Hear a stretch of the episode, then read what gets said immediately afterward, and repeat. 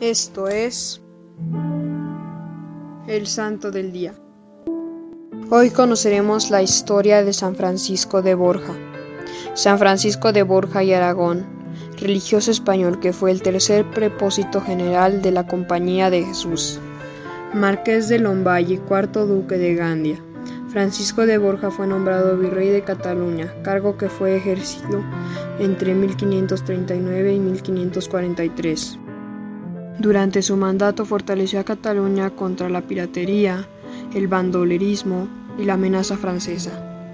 En 1539, al trasladar de Toledo a Granada el cadáver de la emperatriz Isabel de Portugal, esposa del emperador Carlos V, Francisco de Borja quedó tan conmovido que decidió dejar la corte y abrazar la vida religiosa tan pronto como tuviese la ocasión.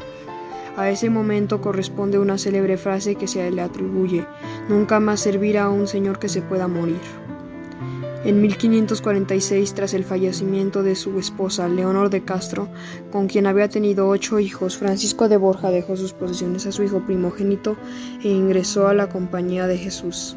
Sacerdote en 1551, se dedicó a la predicación y obedeció a San Ignacio de Loyola, fundador de la Compañía de Jesús, quien lo nombró más tarde comisario de España en las Indias. En 1565 sucedió a Diego Lainez como tercer general de la Compañía de Jesús y reorganizó sus métodos de enseñanza y propagó sus misiones. Durante una estancia en Roma fundó el noviciado de San Andrés, el colegio romano e hizo levantar la iglesia de la Anunciación. Al regresar de un viaje por España, Portugal y Francia para negociar la cruzada contra los turcos, murió en Roma el año 1572.